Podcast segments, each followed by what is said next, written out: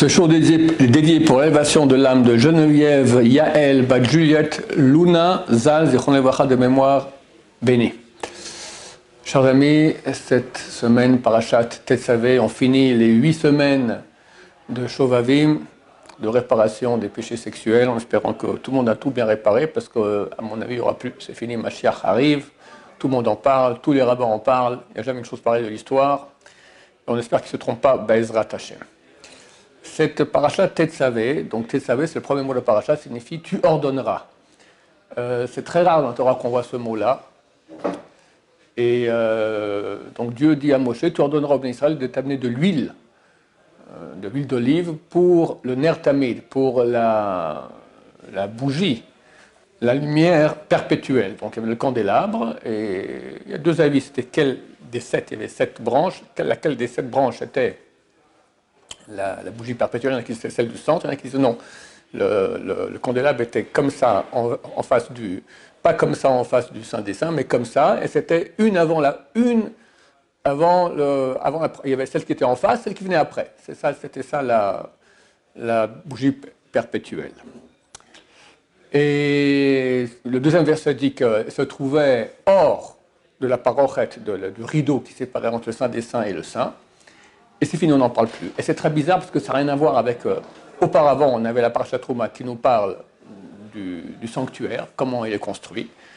Après, on commence à parler toute la paracha des habits du Kohen Gadol, des Kohanim, et où est le rapport avec la choucroute en bon français? Qu'est-ce que tu me parles maintenant tout à coup euh, L'huile d'olive pour le candélabre, perpétuel, il n'y a aucun rapport. J'ignore quel est le rapport. Mais il est clair que c'est super important. Si tout à coup la Torah nous flanque ces deux versets ici, entre le sanctuaire et entre les habits du Kohen, alors peut-être qu'il y a un rapport parce que les habits du Kohen, c'est qui qui allumait cette bougie perpétuelle C'est le Kohen Gadol. Donc ça a un petit rapport entre les deux. Mais en tout cas, le fait que la Torah nous dit savé, tu ordonneras, c'est très rare. Donc l'habitude de Dieu dit à Moïse, vas-y, dis au Bnei Israël, etc. savé, tu ordonneras. Bizarre. C'est vrai qu'il y a une ordonnance ici qui concerne cette bougie perpétuelle. Qu'est-ce qu'elle symbolise? J'espère que je vous dis est vrai, c'est des pensées que j'ai eues. J'espère qu'elles ne sont pas fausses. Dans la paracha d'avant, on a vu que Dieu nous demande de construire le sanctuaire et il dit Veshachanti le Mikidash, ils me feront un, temple, Veshachanti betocham, et je vais demeurer parmi eux.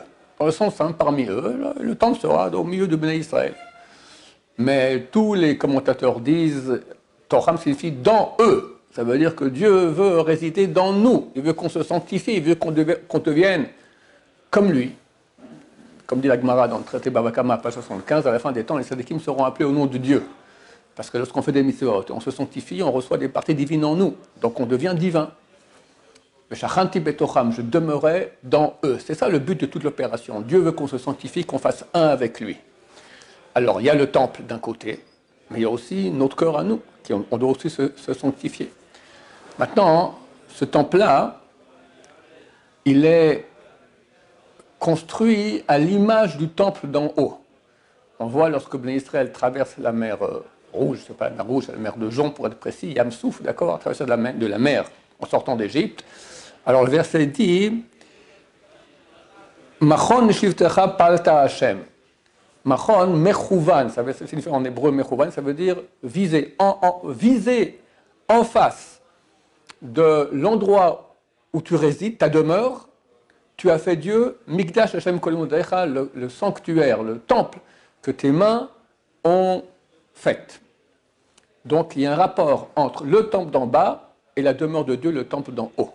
Alors quand on voit que Yaakov nous dort à l'endroit du temple, il se le matin, et il dit si j'avais su que c'était, que c'était le Shar Hashamaim, ici le portail du ciel, je n'aurais pas dormi. Rashi amène justement cet endroit-là, portail du ciel, parce qu'il y a un temple en bas qui est en face du temple d'en haut. À l'époque, ce n'était pas encore le temple, c'est l'endroit du temple, mais qui est en face du temple d'en haut. Il y a une relation. Et effectivement, nous sommes créés à l'image de Dieu. Et le temple est créé à l'image du temple, de la demeure de Dieu aussi.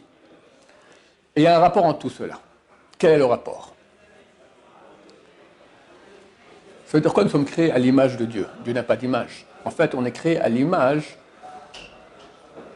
de la conduite que Dieu a avec nous.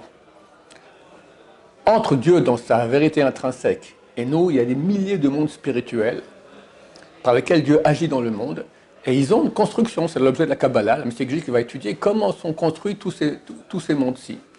Il y a dix sphères, etc., mais tout en forme, en fait, d'un être humain. On parle de la tête, il y a trois sphères qui sont la tête, après il y a le corps, etc., comme un être humain. Et nous sommes créés à l'image de ce corps spirituel, qui lui, bien sûr, aussi à l'image, si on peut dire, de Dieu dans sa vérité intrinsèque. Il y a aussi une réalité là-bas.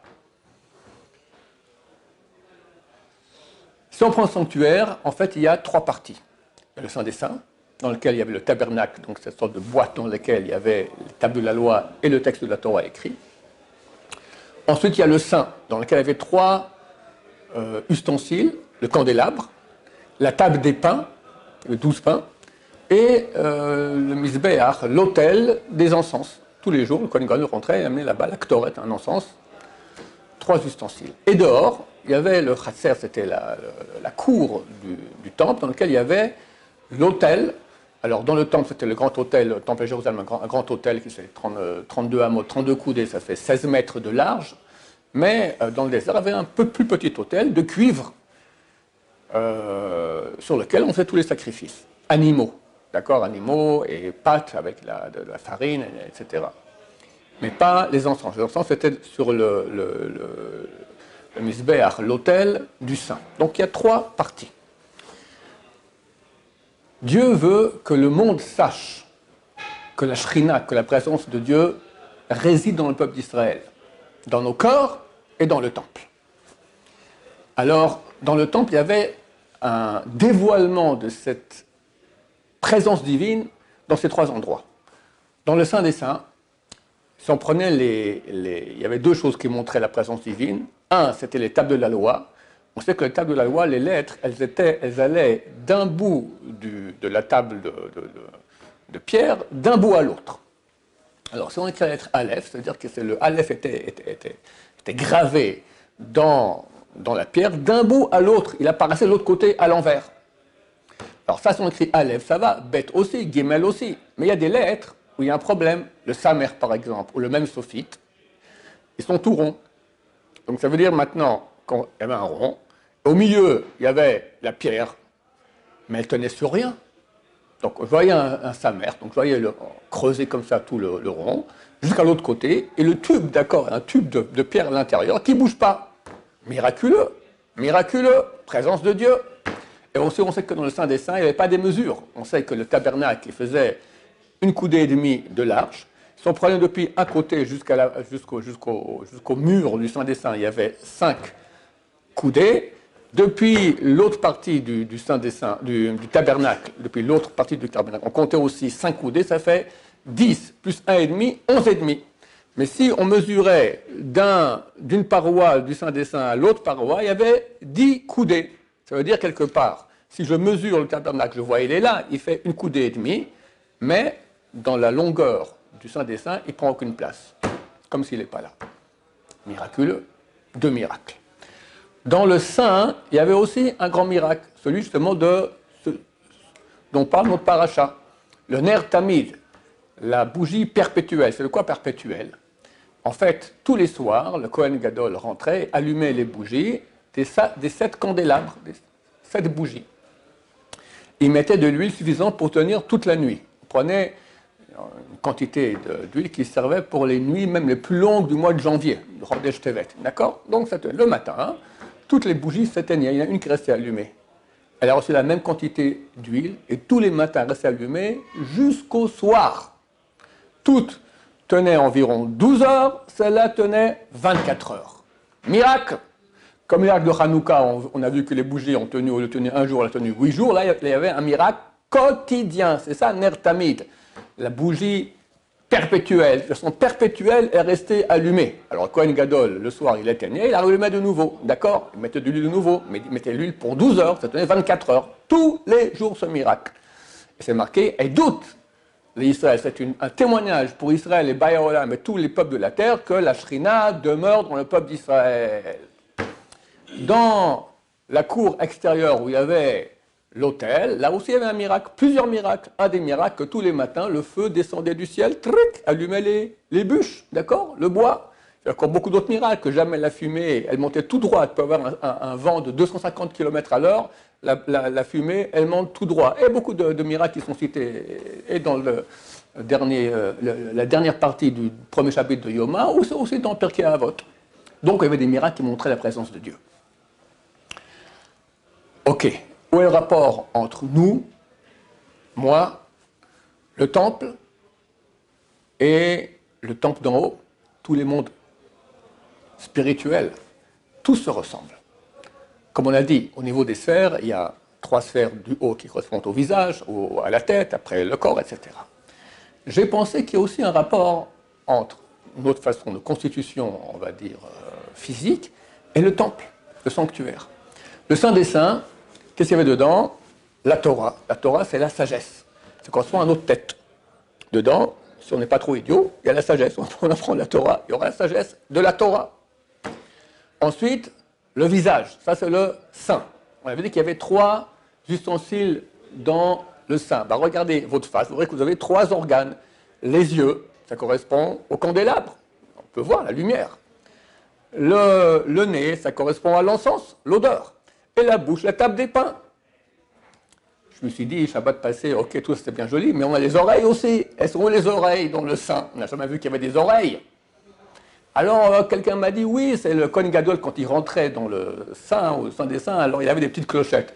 Ouais, mais bon, ça n'a pas une bonne raison. J'ai pensé tout, tout, tout simplement autre chose après. C'est écrit qu'il y a deux versets contraires. Un qui dit que la voix de Dieu sortait d'entre les chérubins. Sur le tabernacle, la boîte dans laquelle il y avait les tables de la loi, il y avait deux chérubins en or, d'accord Entre les deux, la voix de Dieu sortait.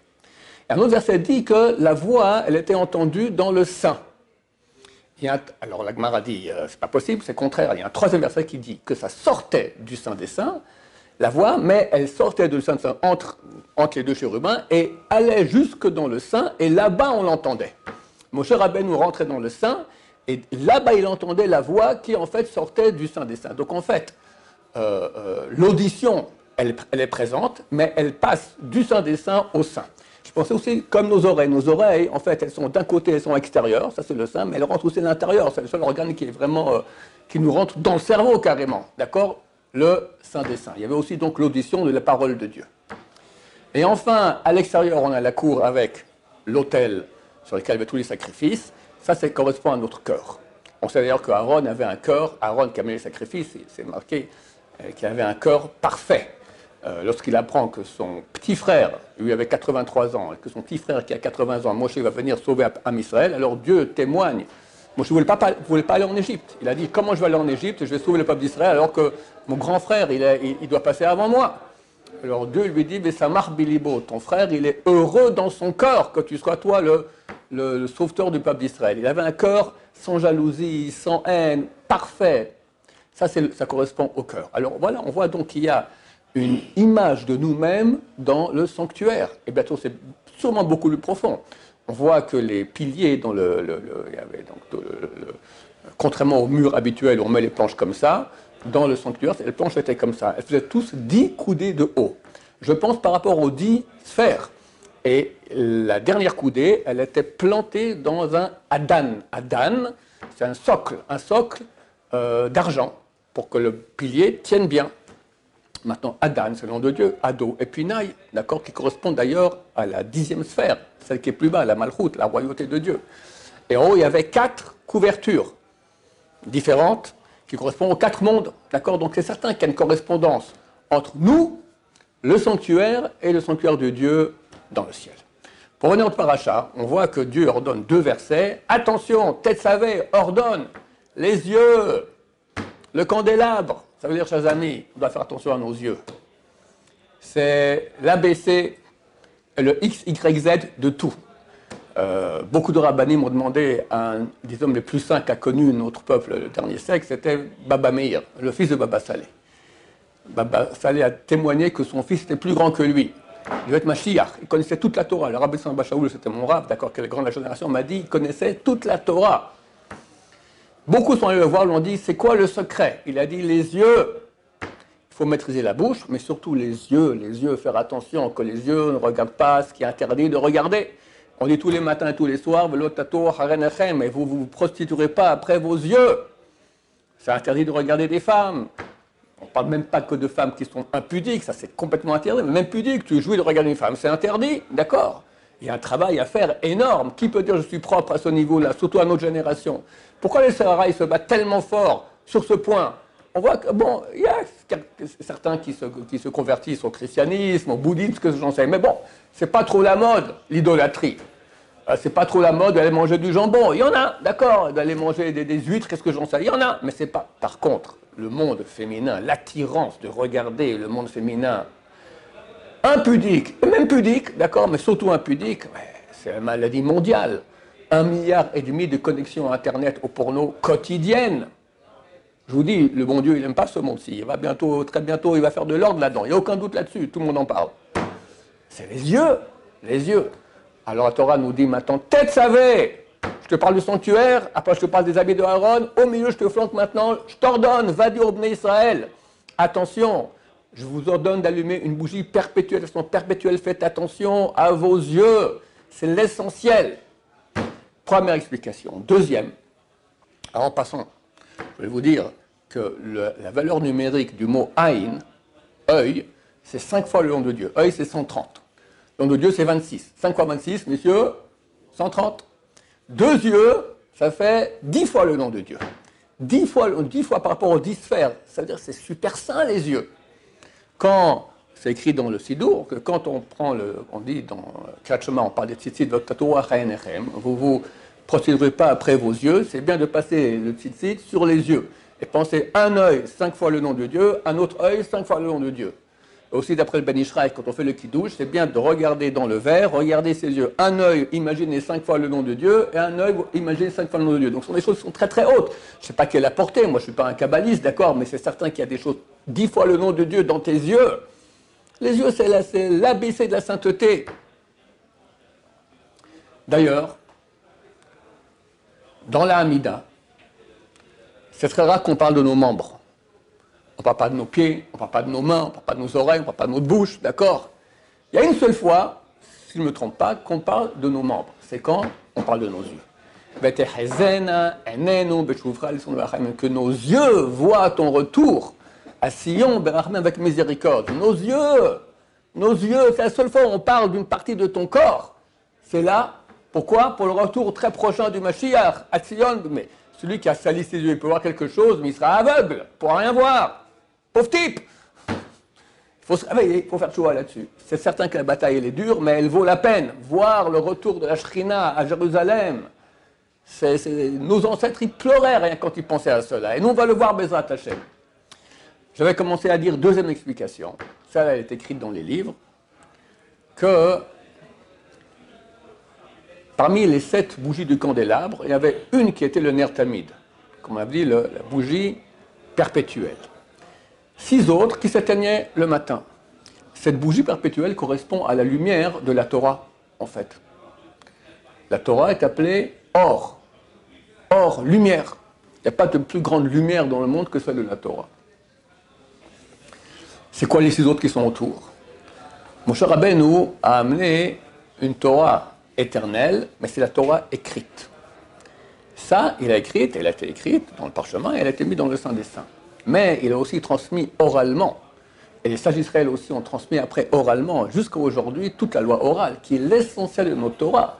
La Torah est écrite telle qu'elle est écrite, les chrétiens aussi, les mormons aussi. Il y a beaucoup de religions qui utilisent notre Torah n'importe comment. Ils ne pas expliquer parce qu'ils n'ont pas la loi orale. La loi orale explique.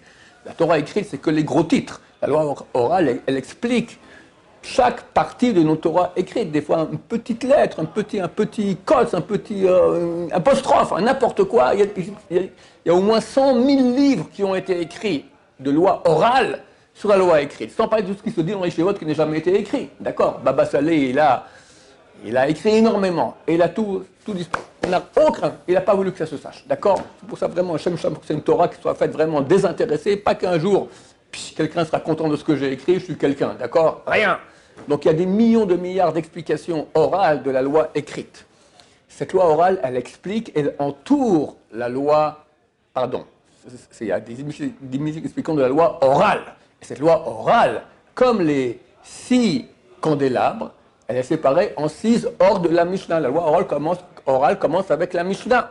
Combien d'ordres dans la Mishnah? Six ordres, d'accord? C'est les six bougies de la loi orale qui entourent la loi écrite. Et là, dans le paracha, Dieu ordonne à Moshe Rabbeinu, Tetzavé, ordonne Béni Israël d'amener maintenant le shemen, l'huile nécessaire pour la bougie du centre, et aussi, bien sûr, celle autour, que ce soit une loi écrite avec une loi orale. C'est ça la lumière du peuple d'Israël qui montre que Dieu se trouve dans le peuple d'Israël. Sans la Torah orale, le peuple d'Israël aurait disparu depuis très longtemps. C'est ça qui fait qu'on a un peuple éternel. C'est pour ça que nos ennemis sont toujours battus contre l'étude de Torah, à toutes les époques.